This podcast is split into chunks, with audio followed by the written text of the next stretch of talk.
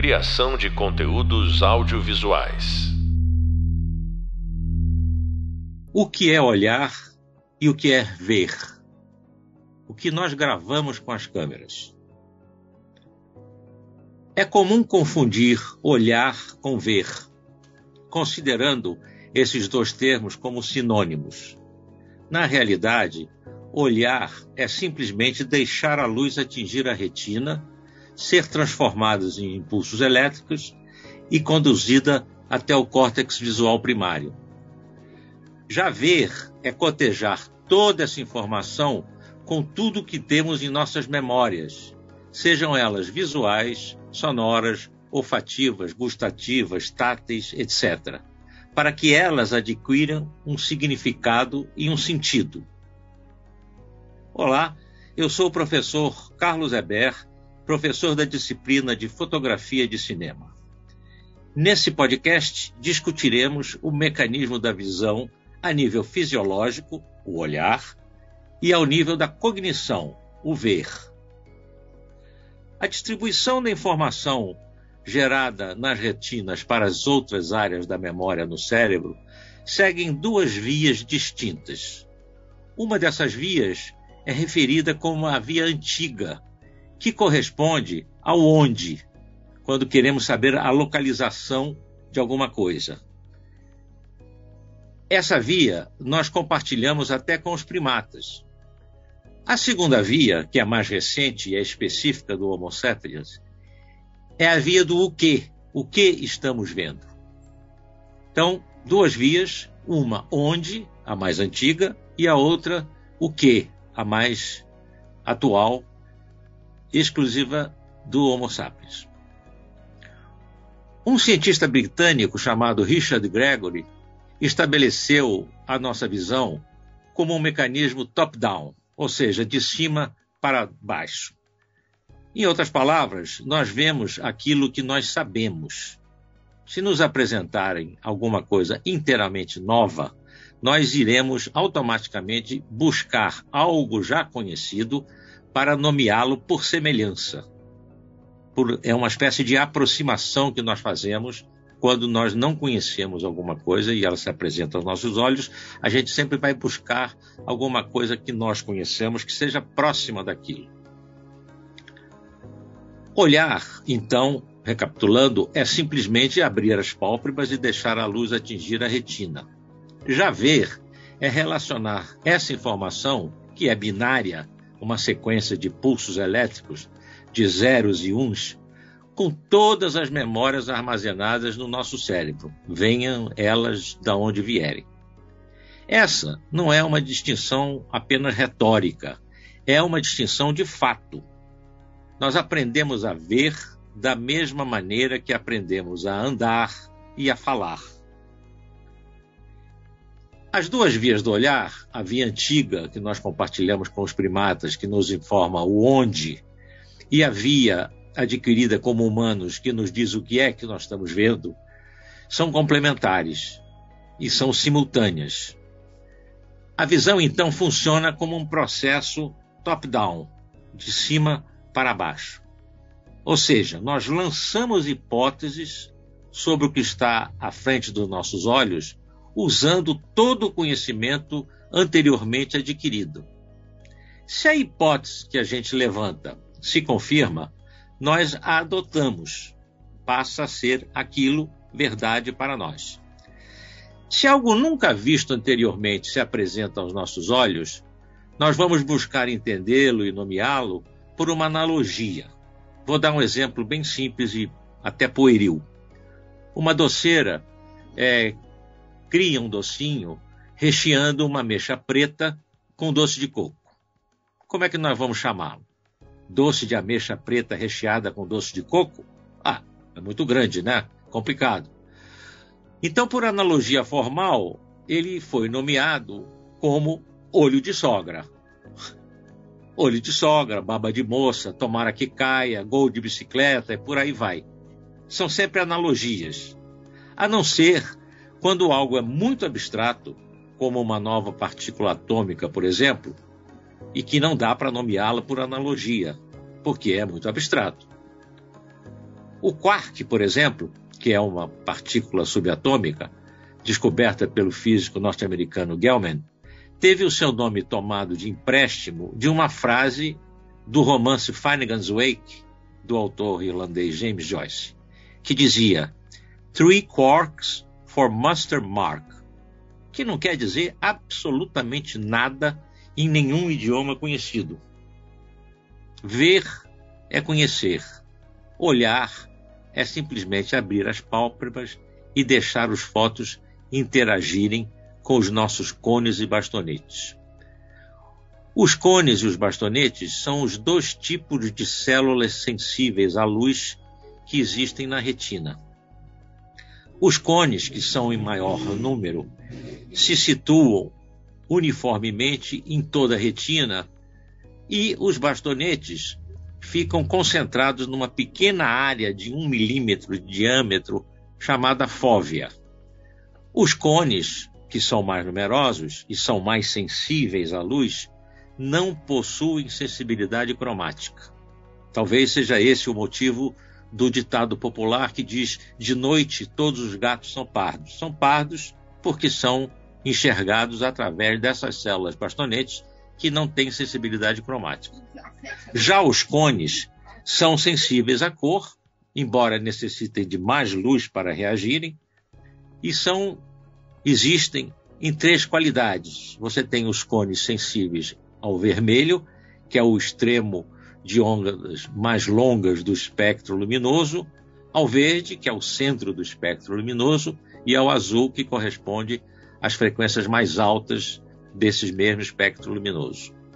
Então, para ver, nós precisamos que os cones emitam sinais elétricos, pulsos elétricos, tá? é, até o nosso córtex visual. O nosso córtex visual ele fica do lado oposto, atrás do nosso, da nossa cabeça, na nuca. Né?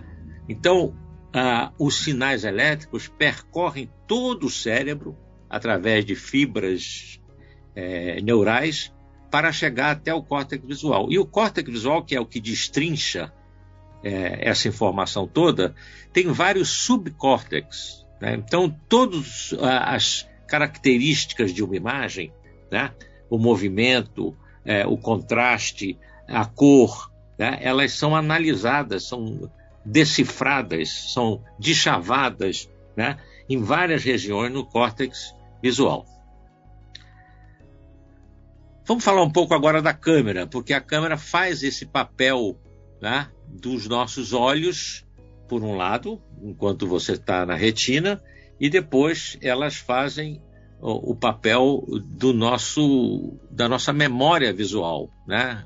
quando é, você registra essas imagens num suporte. Atualmente, os suportes de câmera que gravam as informações são ou discos rígidos ou cartões de memória. A câmera cinematográfica é um olhar interessado, dirigido. Ele seleciona, esse olhar da câmera, aquilo que queremos que o espectador veja para que ele construa na sua mente uma história próxima daquela que está escrita no roteiro, mas que ele vai incluir elementos próprios das memórias dele mesmo, espectador. No audiovisual, sempre existirá essa parceria entre o autor e o espectador que reflete a obra em sua própria realidade, a partir das suas próprias informações e das suas próprias memórias. Por isso, alguém já disse com muita propriedade que um filme, quando pronto e exibido para o público, não pertence mais ao autor. E isso é verdade. Trata-se de um diálogo. Né? Aquela informação que está projetada na tela, ela evoca na mente do espectador um monte de outras coisas, de outras informações. Tá? Então é uma relação dialética entre aquilo que o espectador está vendo e aquilo que ele está elaborando. Tá? Então o cinema, a cinematografia é sempre uma parceria. As imagens evocam. Tá? As imagens são uma espécie de condensação do tempo. Tá? Então você dar essa informação visual para o espectador com uma intenção bem clara, bem definida, você está selecionando ao fazer uma imagem cinematográfica aqueles elementos da imagem que você acredita que são importantes para contar aquela história. Mas ele não vai ficar só naqueles elementos que você está apresentando para ele. Ele vai somar àqueles elementos elementos que estão na mente dele, fazem parte do repertório visual dele. Como a gente pode perceber, então, a gente aprende a ver. Aprende a ver da mesma forma que a gente aprendeu a caminhar, a andar. Né? É um aprendizado constante. A gente passa a existência toda tá? aprendendo através dos sentidos. E principalmente da visão, porque a visão representa quase que 70% de toda a atividade perceptual pelos sentidos corresponde à visão. E a visão, ela só aumenta em importância. Tá? Cada vez mais a comunicação é audiovisual. Eu acredito mesmo que vocês estão fazendo esse curso, esse aperfeiçoamento, é, por isso, né? Porque hoje você para se comunicar é, não só objetivamente, mas também artisticamente, é muito mais é, lógico que você o faça usando. Então, essa é a importância. E para quem faz as obras audiovisuais, né, a gente ainda chama de filme, mas hoje não são mais películas fotossensíveis, né, é, processo foi todo digitalizado. Para quem faz essas imagens em movimento, é muito importante você ter um grande repertório visual, não só ligado às imagens cinematográficas, às imagens em movimento, mas as imagens em geral, é importante para o autor de imagens cinematográficas ter uma cultura visual que vai desde as pinturas das cavernas, são as primeiras representações que a gente tem conhecimento da realidade por imagens, né? E imagens fixas, mas que muitas vezes evocavam movimentos. Né? É comum na própria Guta de Altamira, na Espanha, onde se encontram algumas das principais pinturas rupestres do Neolítico, você tem um bisão com as patas em diversas posições na mesma imagem, né? evocando uma imagem cinematográfica. Você está vendo ali que ele tem é, o movimento está representado, embora a imagem seja uma imagem fixa, tá? um estilo, como a gente chama, é, o movimento está representado ali. Tá?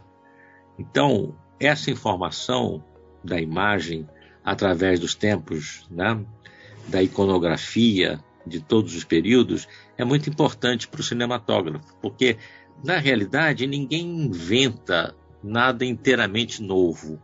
Tá? Você recria a partir do já existente. Tá? Ninguém é, essa pretensão que muitas vezes alguns autores cinematográficos têm de serem inéditos, totalmente nova a informação que eles estão vinculando, é, não é verdade. Você tem uma história de tudo. Tá? Então é importante para nós que queremos ser cinematógrafos, diretores de fotografia, operadores de câmera, que queremos lidar com a imagem cinematográfica, que a gente tenha uma cultura não só do audiovisual, não só do cinema e da televisão, da imagem de uma forma geral. Né? E, por que não dizer, também da música, pelo sentido do ritmo. Né? A música é a outra forma artística que lida basicamente com o tempo. Né? O cinema e a música têm a linha do tempo como condutora não são todas as artes que têm. Né? A própria pintura, a própria gravura, ela não tem uma linha de tempo. Né? A música tem.